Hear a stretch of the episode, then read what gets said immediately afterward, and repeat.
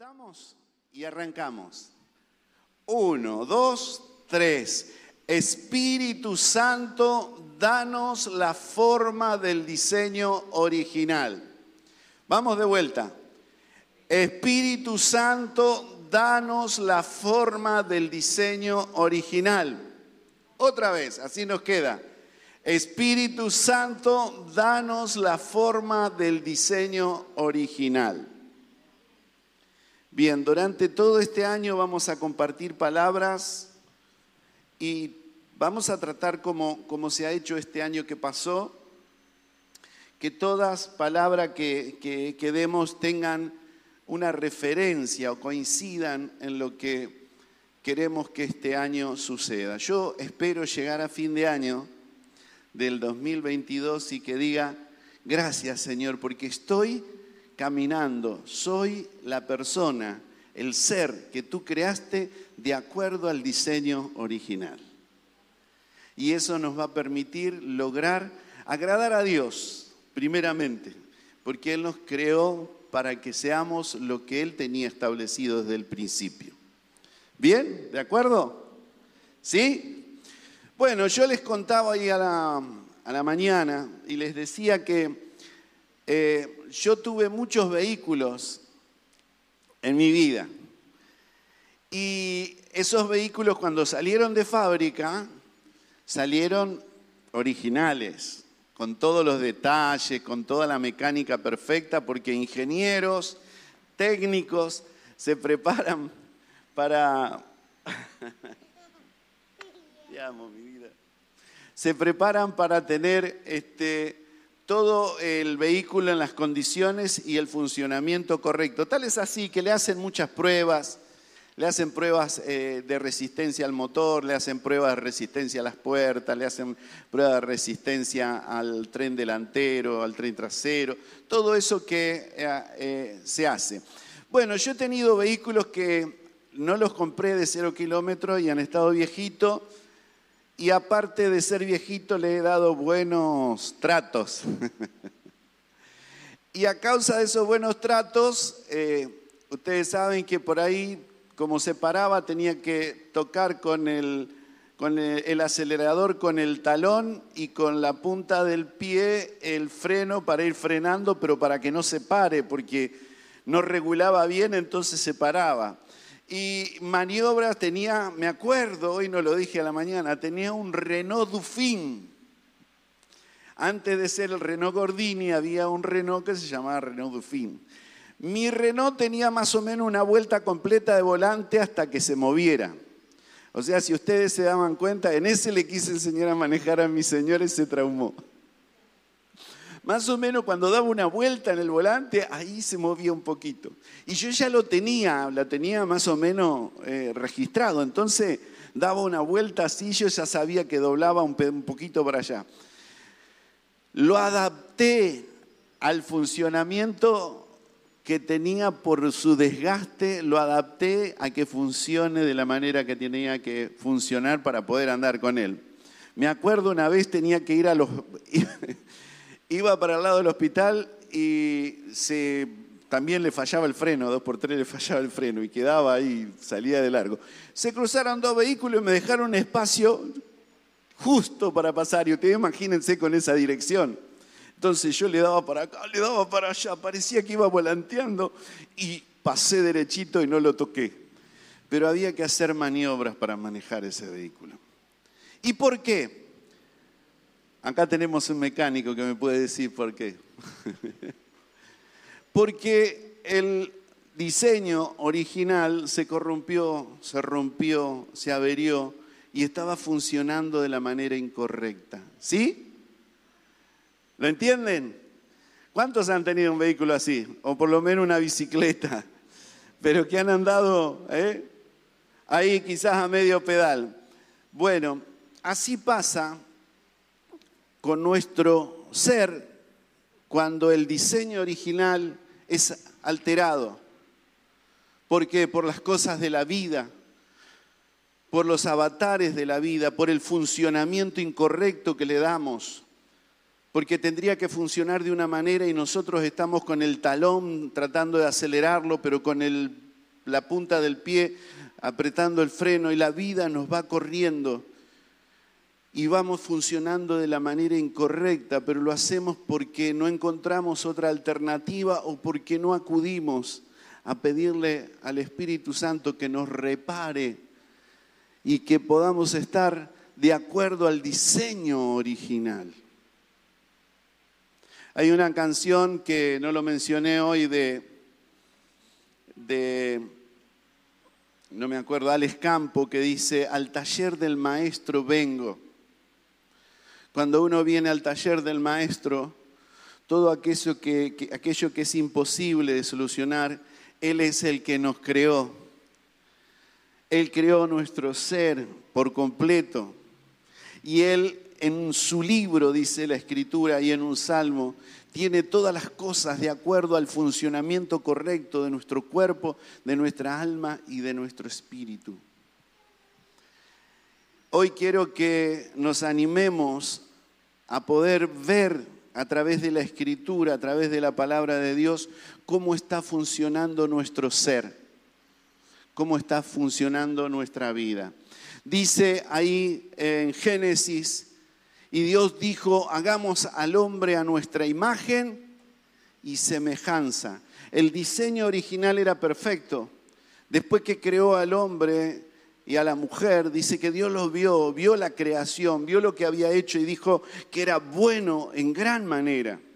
Es como aquel técnico que se pone a ver su, su, creación, su vehículo. Yo me imagino a Henry Ford viendo sus vehículos después de haber sido creado. Esto es perfecto, esto está como a mí me gusta, esto es lo que yo quiero. Así habrá sido en el momento en que Dios creó al ser humano.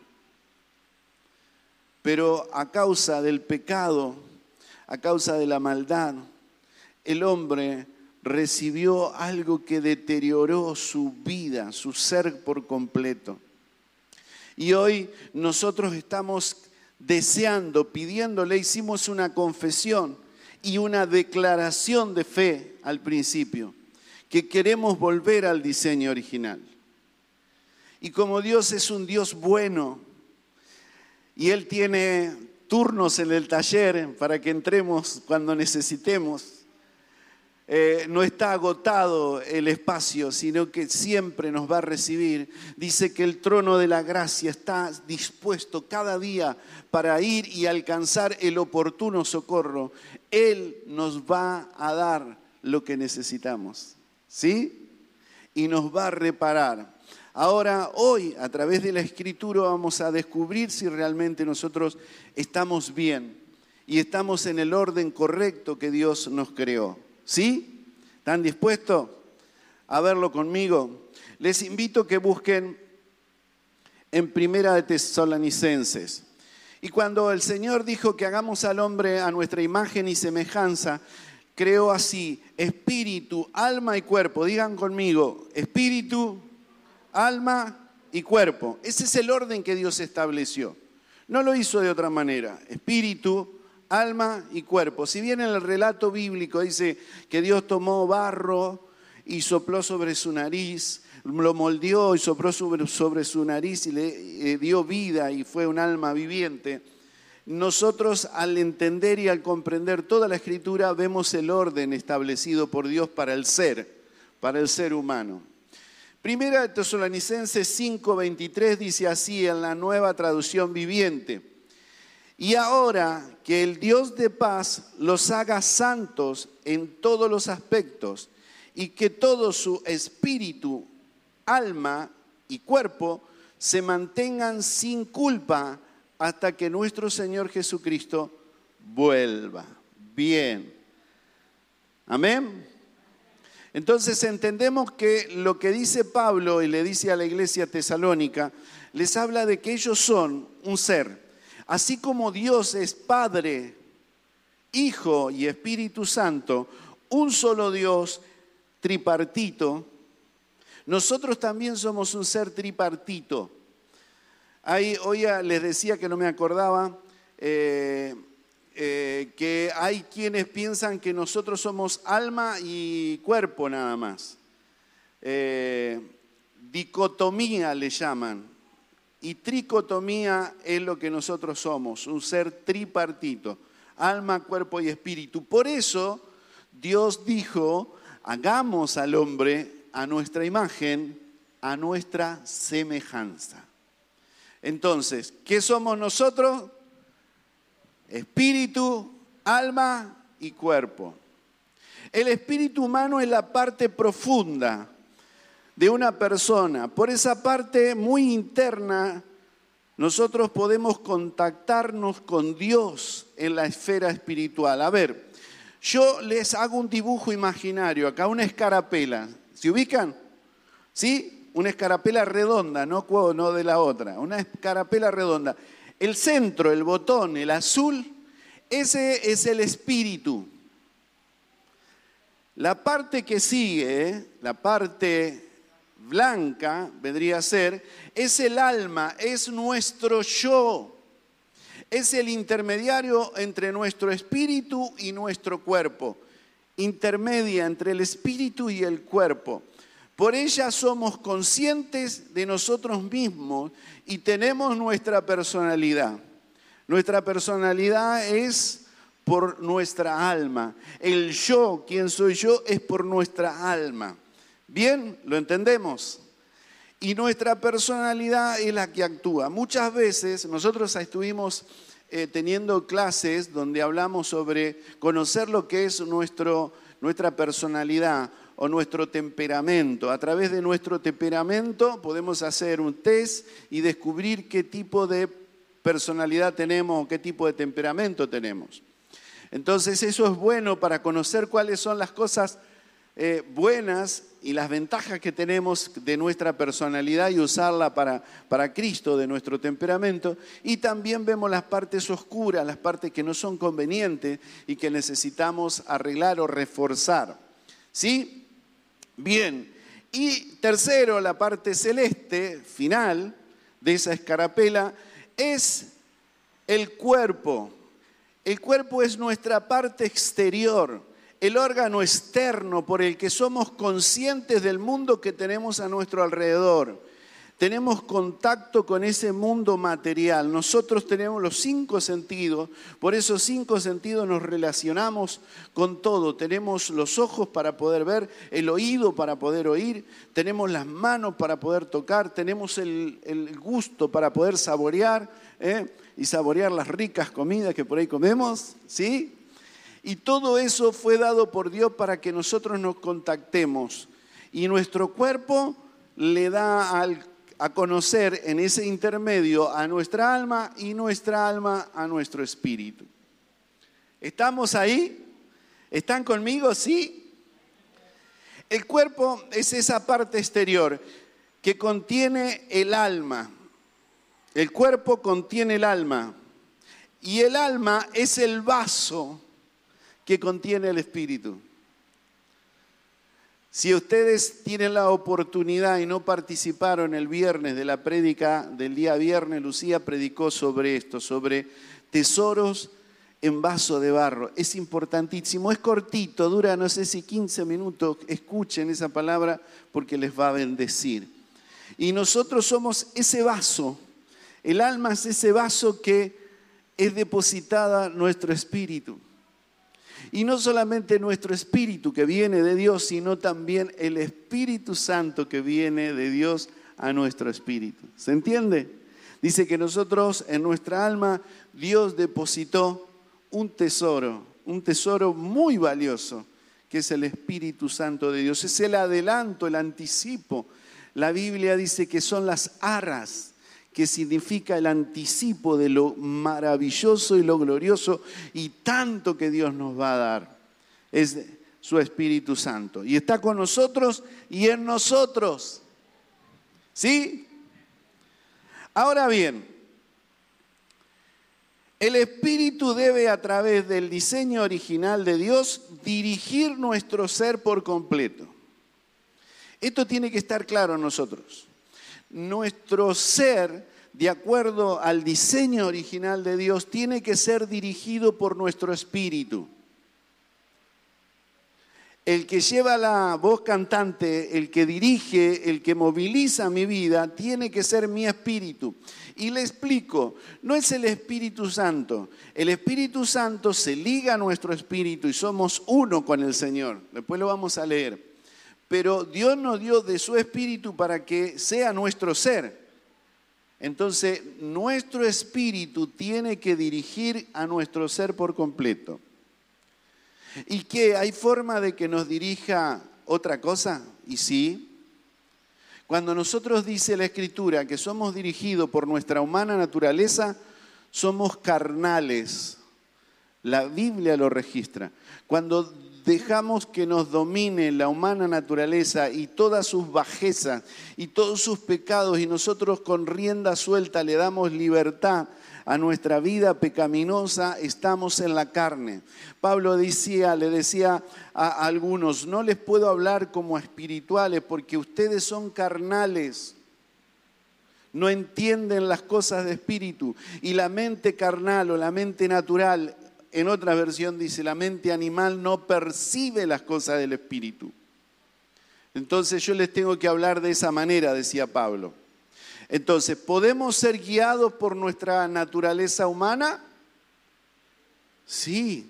Y a causa de ser guiado por nuestra naturaleza humana, nuestro espíritu está dormido. Nuestro espíritu no ejerce la función que tiene que ejercer.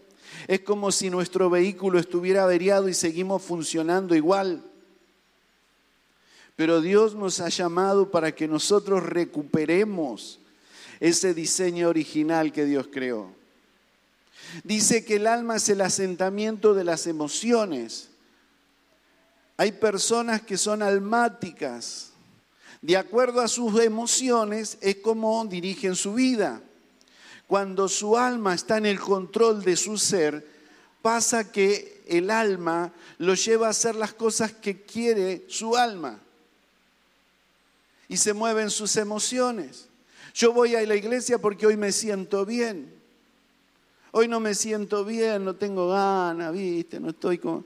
Y ya su ánimo no está de humor, entonces se queda en su casa. No es responsable porque se guía a través de las emociones. Sigue a Dios cuando las cosas le van bien y todo, oh, pepe, para, todo, todo va viento en popa. Pero cuando las cosas no salen bien y tienen que enfrentar alguna situación de dolor, de adversidad, ya Dios queda en un costado y se quedan en su casa y no se esfuerzan porque son guiados a través de sus emociones. Pero Dios no quiere que seas guiado por tus emociones. Dios puso un orden. Quiere que seas guiado por tu espíritu, por el espíritu que Dios creó. ¿Bien? ¿Estamos ahí? ¿Están de acuerdo conmigo? Y miren lo que le dice Pablo a Timoteo en segunda de Timoteo capítulo 1 verso 7. Y le dice esto para que él tenga esta certeza y esta seguridad. Dice, porque no nos ha dado Dios espíritu de cobardía o de temor, que dice en otra versión, en esta dice cobardía, sino de poder, de amor y de dominio propio. Timoteo era un joven pastor, Dios lo había levantado y era discípulo de Pablo, y él tenía muchas adversidades. Una, en, el, medio de, de, gente judía, cuando una persona no era judía era discriminado. Por otro lado, él era joven, y para los judíos, una persona que podía ser maestro tenía que pasar los 35 años. No sé, no lo tengo a ciencia cierta qué edad tenía Timoteo en ese tiempo. Pero también sufría otras adversidades, sufría de problemas en su estómago, enfermedades. Entonces Pablo le dice, escúchame Timoteo, a lo criollo y a lo argentino. Dios no te dio un espíritu de cobardía. Dios no te dio un espíritu de temor. Dios te dio un espíritu de amor, de poder, de dominio propio. Vos no te podés dejar vencer por tu debilidad. Vos no te podés dejar vencer por tu edad. Vos no te podés dejar vencer por las cosas que te pones, se te ponen en contra, porque Dios te eligió a vos y Dios te ha dado un espíritu de poder. Hoy te dice a vos y me dice a mí, Rubén, y ponele tu nombre. Dios te ha dado un espíritu de poder. No podés vivir enfermo, no podés vivir en el temor. Y no quiere decir que no vivas, tengas alguna dificultad física, alguna enfermedad, sino que no puedes estar abatido o abatida por la circunstancia de la vida.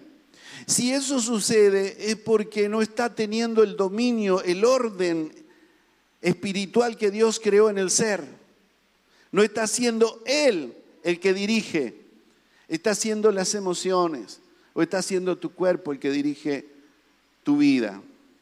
¿Sí? ¿Están conmigo? No se asustan, están serios. Yo los veo con el barbijo, no, no le puedo distinguir el rostro.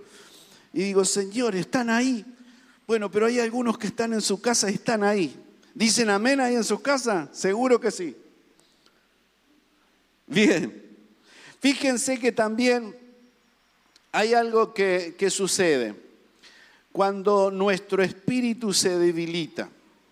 Y esto es muy importante. Por eso tenemos que ser conscientes de lo que sucede cuando nuestro espíritu se debilita y se fortalece nuestra alma o se fortalece nuestra naturaleza humana. Miren lo que dice en Proverbios capítulo 18 y verso 14. El espíritu humano puede soportar un cuerpo enfermo, pero ¿quién podrá sobrellevar un espíritu destrozado? Hay otra versión que dice un espíritu angustiado.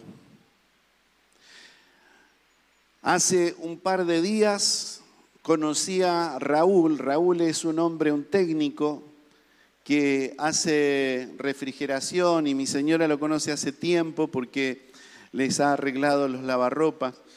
Y ustedes saben que fue a instalarnos un aire acondicionado para Rosita, la esposa de, de don Manuel Orozco.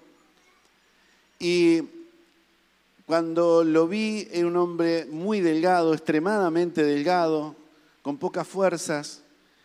Y en el relato que, que, tiene conversando conmigo, me dice que le diagnosticaron cáncer de pulmón. Después de verse vacunado, se ve que despertó esto y le declararon cáncer de pulmón avanzado. El hombre le dijeron que tiene dos meses de vida y estaba instalando un aire. Y dice, yo no tengo obra social, no tengo quien me ayude, entonces tengo que salir a trabajar. Mi hijo me está ayudando. Pero entonces yo digo, le tengo que hacer conocer al Señor, tiene que conocer de Cristo. Y empecé a hablarle de Cristo. Y resulta que él no es cristiano evangélico, pero él conocía a Cristo. Y él dice, yo recibí al Señor, yo, yo tengo a Cristo en mi corazón. Yo sé que me espera, tengo un lugar donde voy a ir con Él. Dice, yo nunca leí la Biblia, pero yo creo en Él.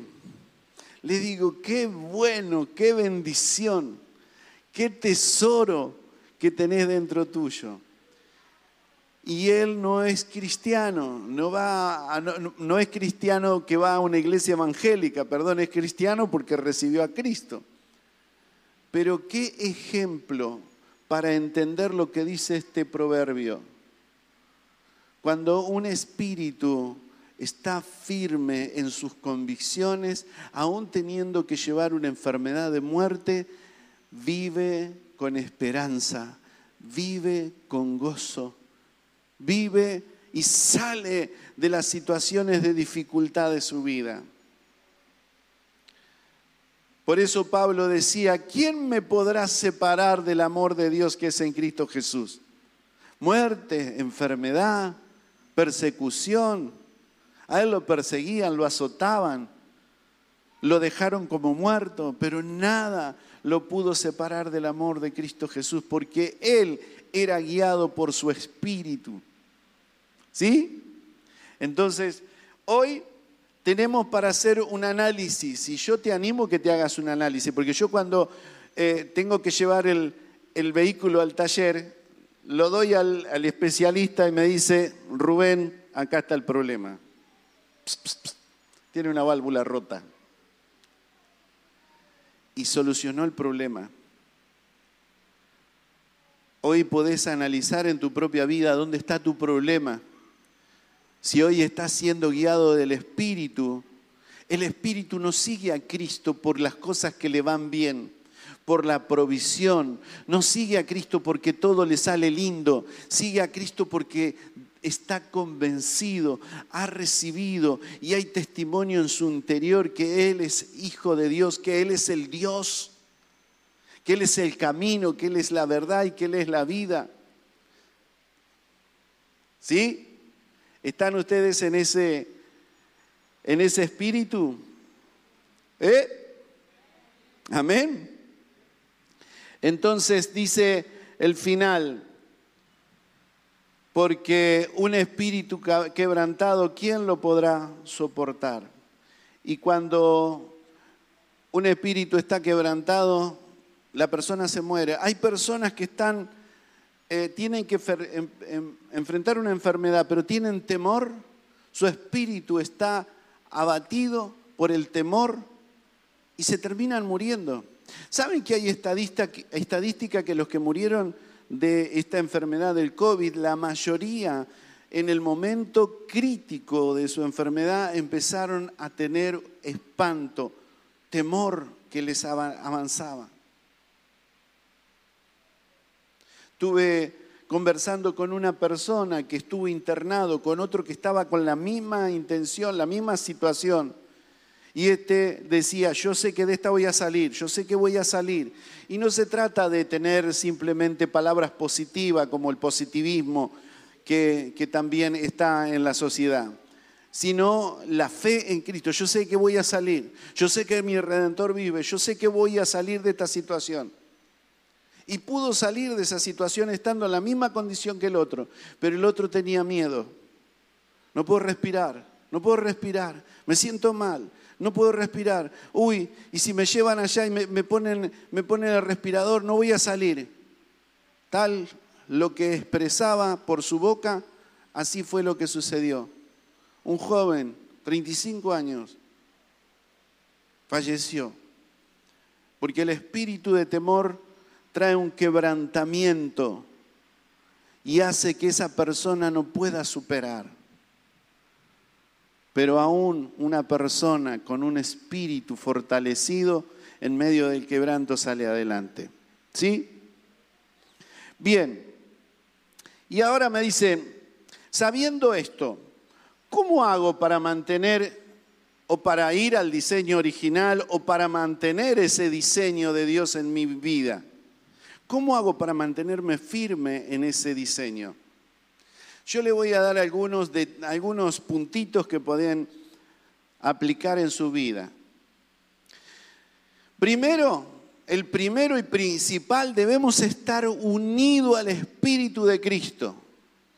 ¿Qué debe pasar? Debemos estar unidos al Espíritu de Cristo.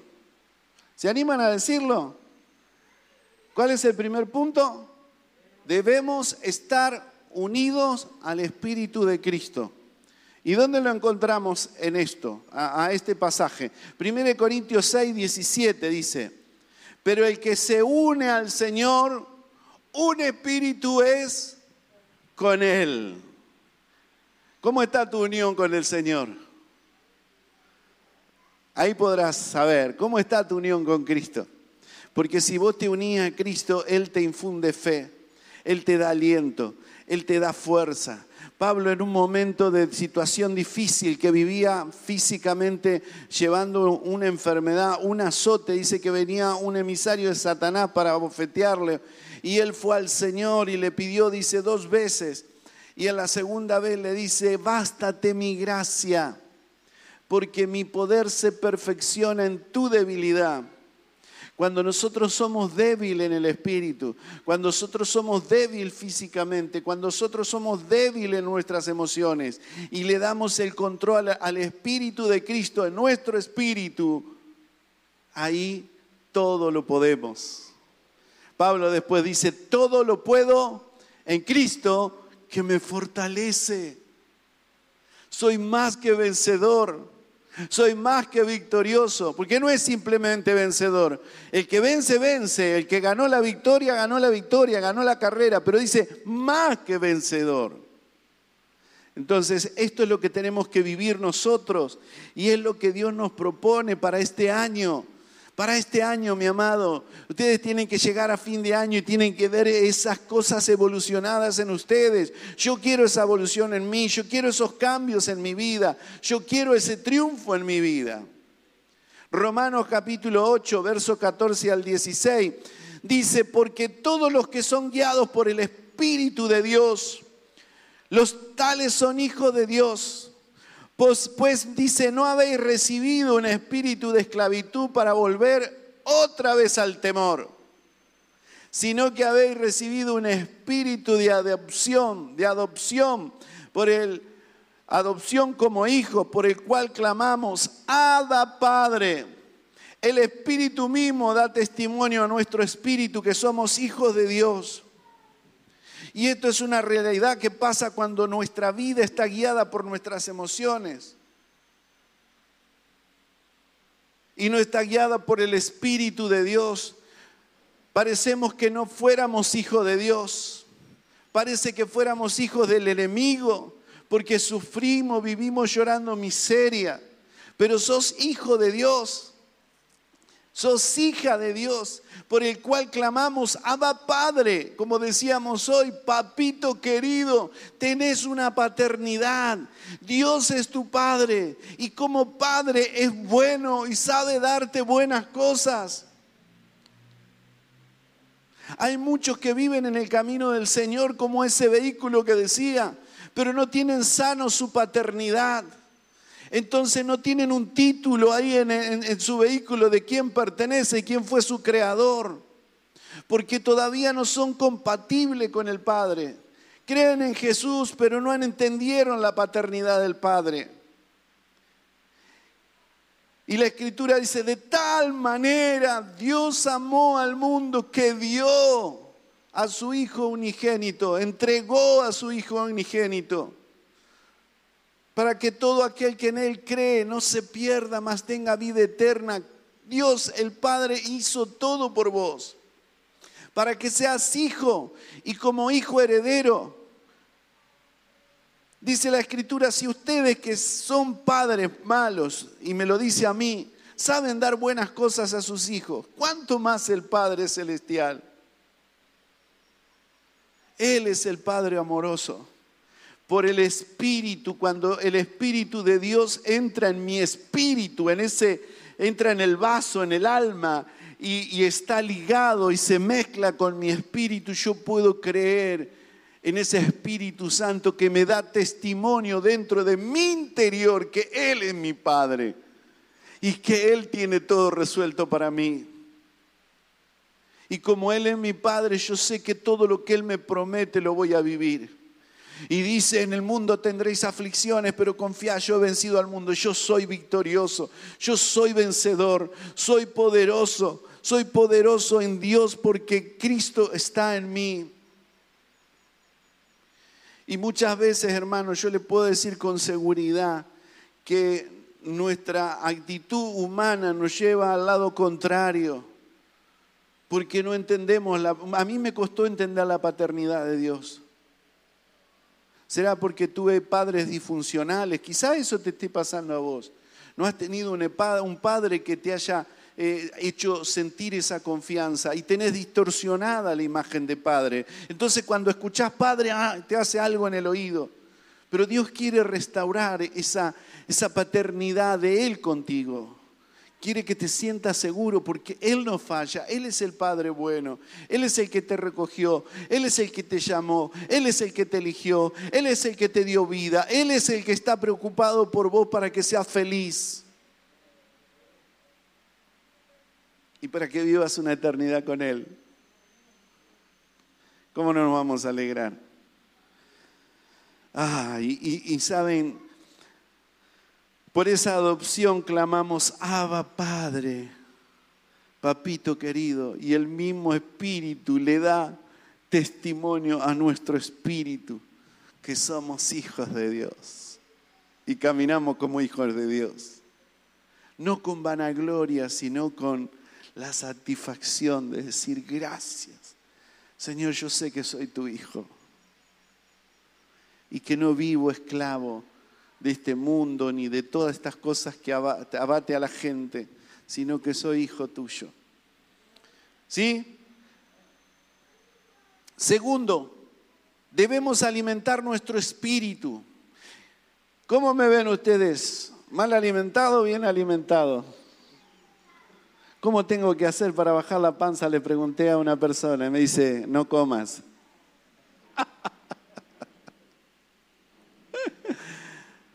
Pero nos alimentamos más en este tiempo. Ahora yo estoy a verduritas, hermano. Les aseguro que verdurita, verdurita.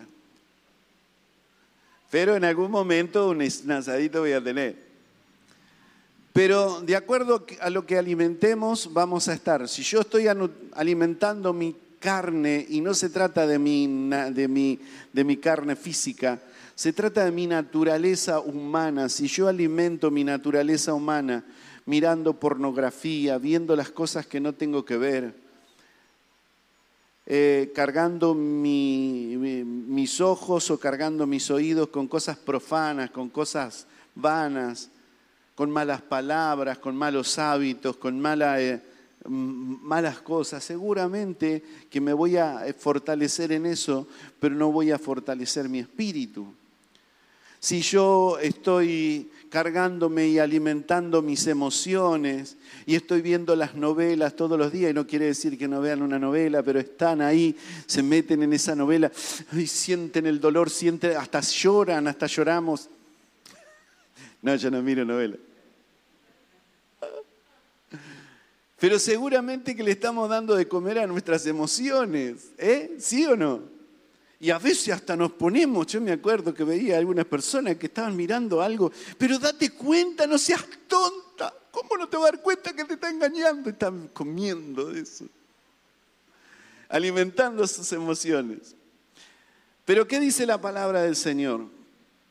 Mateo 4, verso 4 dijo, en la tentación en el desierto de Jesús, nuestro Señor, Él respondió y dijo, escrito está, no solo de pan vivirá el hombre, sino de toda palabra que sale de la boca de Dios. Cuando yo quiero estar de acuerdo al diseño original de Dios, tengo que alimentar mi espíritu con la palabra.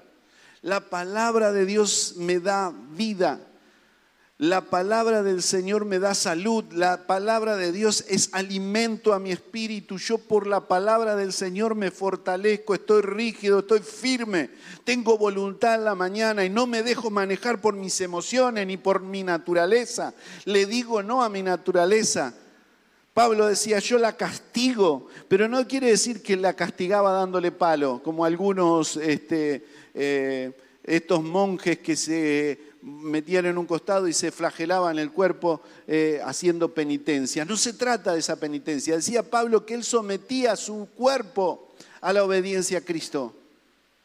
Él sometía sus emociones a la obediencia a Cristo. ¿Por qué? Porque él estaba fortalecido, estaba bien alimentado por la palabra. Cuando nosotros estamos alimentados por la palabra, hermano, no nos mueve ninguna circunstancia emocional, no nos mueve ninguna atracción carnal y, pecaminosa, sino que nos dejamos guiar por el Espíritu. ¿Se entiende?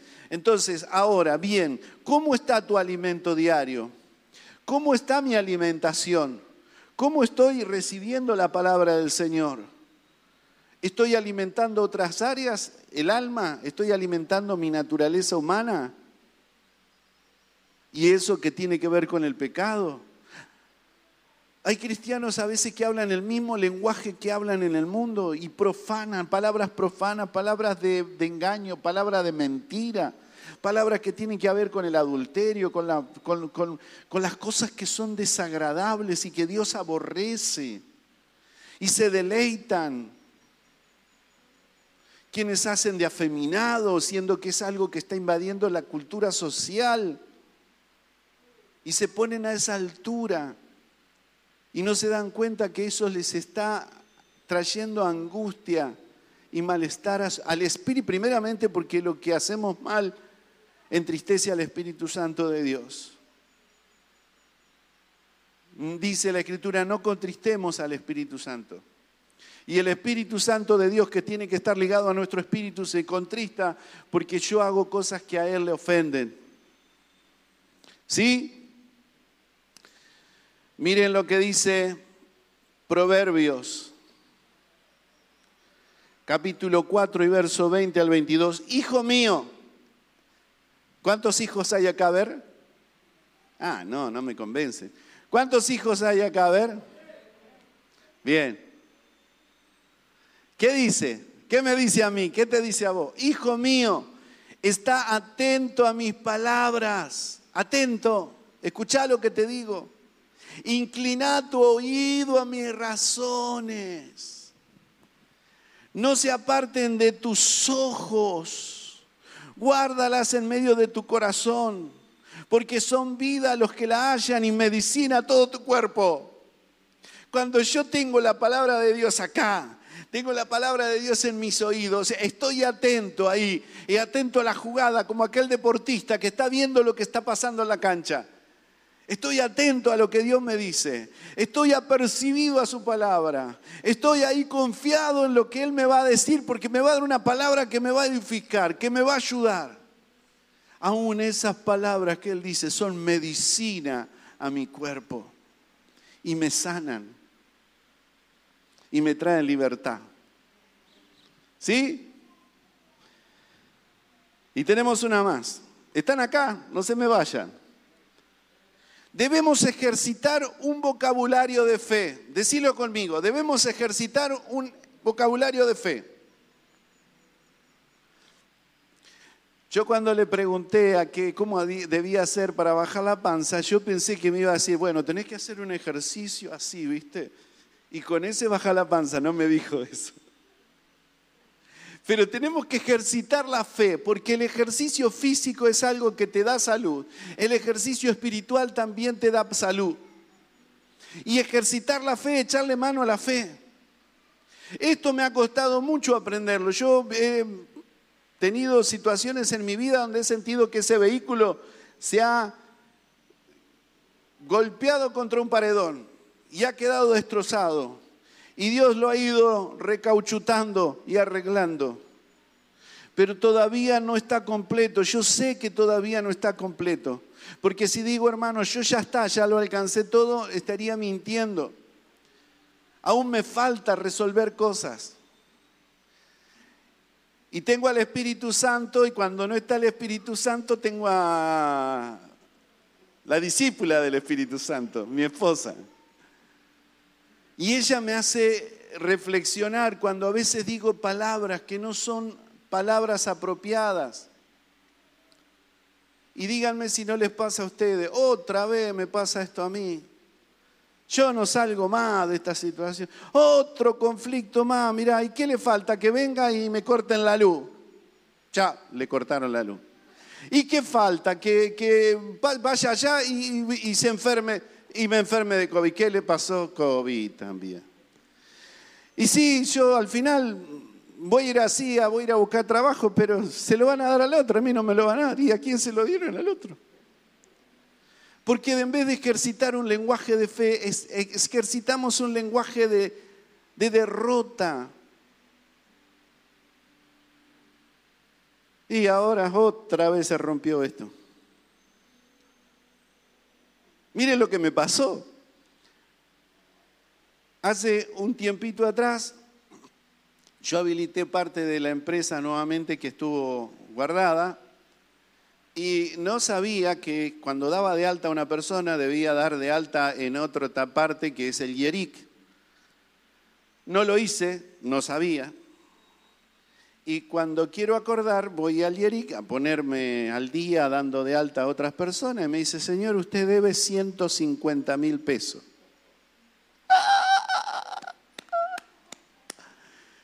Digo, será posible.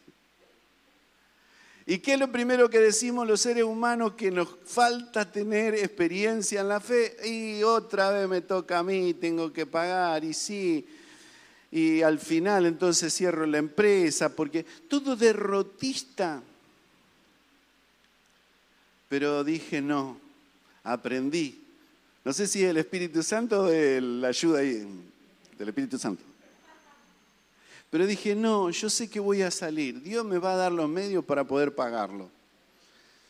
Y gracias a Dios ya estoy pagando la segunda cuota y lo pude hacer y tengo trabajo y me aumentaron más trabajo porque tengo otros presupuestos pasados. Entonces, cuando uno pasa una circunstancia de esas, dice, no importa, Dios proveerá. Te vino un impuesto que no sabía que no importa, de algún pe va a salir la moneda. Eh, yo le creo al Señor, yo sé que Él está conmigo, yo sé que va a proveerme, yo sé que voy a salir adelante, yo sé que de esta voy a vencer. Y estoy pasando esta situación, eh, hay una amenaza de enfermedad, pero yo sé que Dios está conmigo, Dios es mi sanador, Dios es mi Dios Rafa, que me va a sanar, que me va a libertar, yo voy a salir victorioso, yo voy a vencer, no se van a truncar mis sueños. Y el diablo viene y te pone pensamiento, uh, ahora te va a pasar esto, te va a pasar el otro, si te claro una enfermedad, te va a morir. Y ¿sabes qué? Bueno, y todo lo que soñaste y todo lo que pensaste no lo va. Pero eso porque vivimos bajo la influencia de la derrota. Yo declaro, como lo hice al principio junto con todos ustedes, que voy a volver al diseño original. Yo declaro que mi boca va a salir palabra de vida palabra de esperanza, palabra de salud, palabra de confianza, palabras de que me lleven de gloria en gloria y de poder en poder, porque lo dice la Biblia, no lo inventé yo.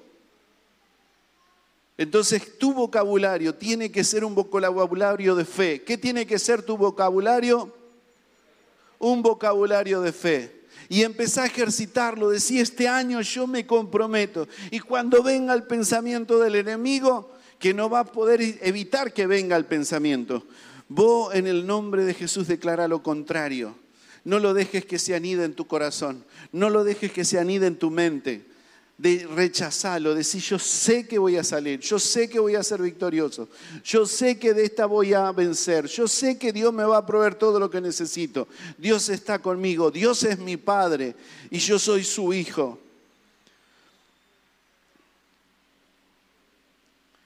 San Juan 6, 63. Perdón, antes vamos a leer otro, que no lo leí. Proverbios 18, 21. Escuchen lo que dice este proverbio. Y ahí podemos entender esto que estamos hablando. Dice, la muerte y la vida están en el poder de la lengua. Y el que la ama comerá de sus frutos. Si yo tengo poder en mi lengua porque soy hecho a imagen y semejanza de Dios de acuerdo al diseño original, y yo en mi boca declaro palabras de victoria, palabras de fe, palabras de confianza que están en la escritura, porque yo me estoy alimentando con la palabra de Dios, yo voy a ser vencedor y voy a comer de ese fruto de la victoria. Pero si yo hablo el lenguaje del enemigo, el lenguaje del diablo, el lenguaje de la derrota, el lenguaje de, la falta de fe, el lenguaje malvado y perverso de la mentira, de todas las cosas que él ha manipulado y que ha hecho el enemigo, una, soy hijo del diablo, no soy hijo de Dios. Y lo que me espera, lo que le espera al diablo, un lago de fuego ardiendo con azufre. Pero si yo soy hijo de Dios y tomo esa postura como hijo de Dios, un hombre, una mujer de fe que le cree a Dios, voy a hablar todos los días declaraciones de fe y voy a comer del fruto de esa fe, porque la voy a ver cumplida. Como Dios no es mentiroso, las promesas de Dios son en Él sí, en el amén, yo las voy a vivir todos los días de mi vida. Y esa es la promesa del Señor. Y ahí es donde me tengo que aferrar. Ahora sí, San Juan 6:63. El Espíritu es el que da la vida. El Espíritu es el que da la vida. La carne para nada aprovecha. Las palabras que yo os he hablado son espíritu y son vida. ¿Quién dijo esto? Nuestro Señor Jesús. Cuando nuestro vocabulario, y ahora sí, yo les voy a pedir a los que están en la cabina de sonidos y después pueden poner una música de adoración ahí a través de la cabina. Dice así, Cuando nuestro vocabulario está guiado por el reino de las tinieblas, arrastramos muerte y maldición. ¿Lo escuchan?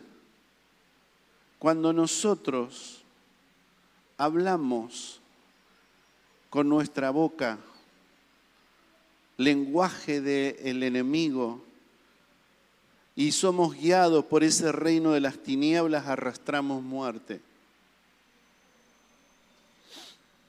Dios está interesado en que alcarriemos vida. No puede el mundo esperar que una iglesia hable el mismo lenguaje que hablan ellos, porque ellos están bajo el imperio del maligno y no pueden tener esperanza y no pueden tener solución. Y a veces los cristianos que tendrían que abrir su boca para sacar lo que tienen adentro del tesoro de sus corazones, se ponen a la misma altura de los que no tienen esperanza, de los que no tienen gozo.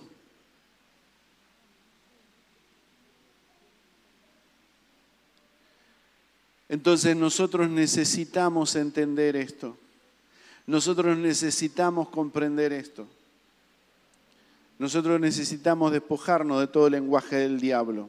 Mire lo que dice el verso final y acá concluimos. Proverbios 12, 18 dice, hay hombres cuyas palabras son como golpe de espadas más la lengua de los sabios medicina. Hay personas con las que no te da ganas juntarte porque ay, te distorsiona el oído. Pero hay personas con las que te alegra juntarte porque empezás a sentir que tienen lenguaje de vida. Yo hablaba a mis hijos espirituales, ustedes cuando se juntan tienen que hablar lenguaje de vida tienen que perfumar el ambiente donde se encuentran, tienen que dar soluciones a los corazones abatidos. Por eso es necesario que nos volvamos al diseño original de Dios. Dios quiere ese diseño para vos. Dios pensó en ese diseño para vos. Te invito a que te pongas de pie.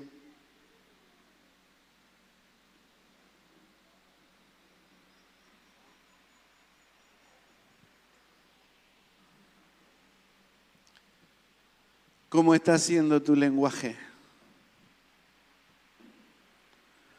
¿Cómo es tu lenguaje? Dios quiere que tu lenguaje sea un lenguaje de vida. Dios quiere que tu lenguaje sea un lenguaje de victoria. Dios quiere que seas un hombre y una mujer de acuerdo al diseño original.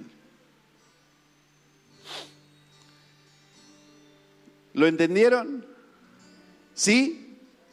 ¿Lo comprendieron? Bien, vamos a hacer una oración.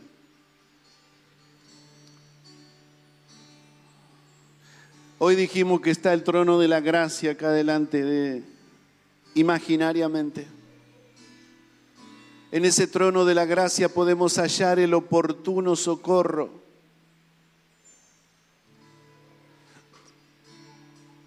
si esa máquina perfecta que Dios creó, el ser humano que sos, el ser humano que soy,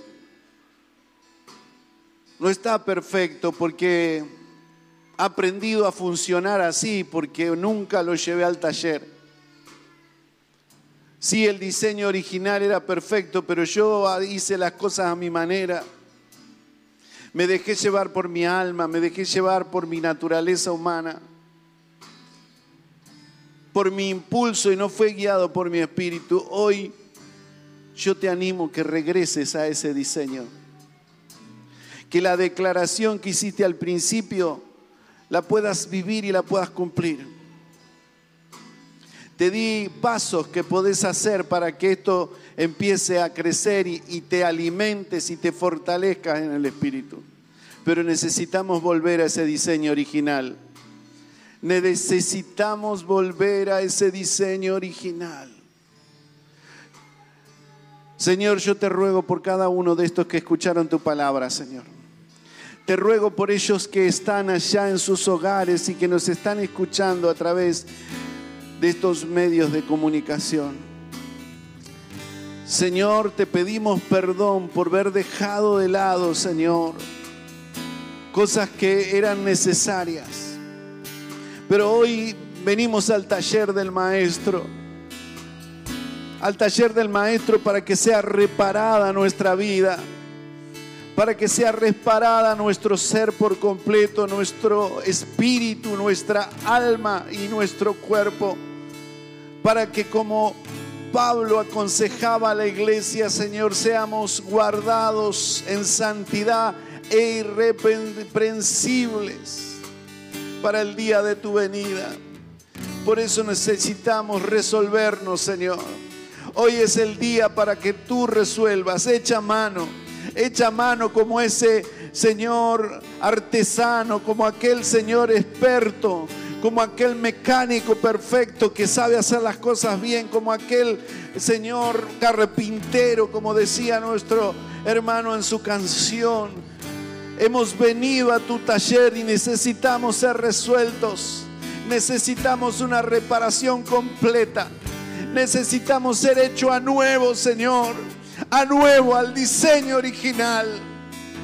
Yo te ruego por cada uno de estos que entendieron tu palabra, que la recibieron y que esta tarde, Señor, hacen suya esta palabra y la tienen en su interior para que a través de este Espíritu Santo que mora en nosotros empiece a hacer el trabajo, ese trabajo perfecto de darnos la forma del diseño original. Espíritu Santo trabaja en cada uno de nosotros para que tengamos ese diseño. Te lo pedimos, te lo rogamos, te lo suplicamos en el nombre precioso de Jesús. Amén. see.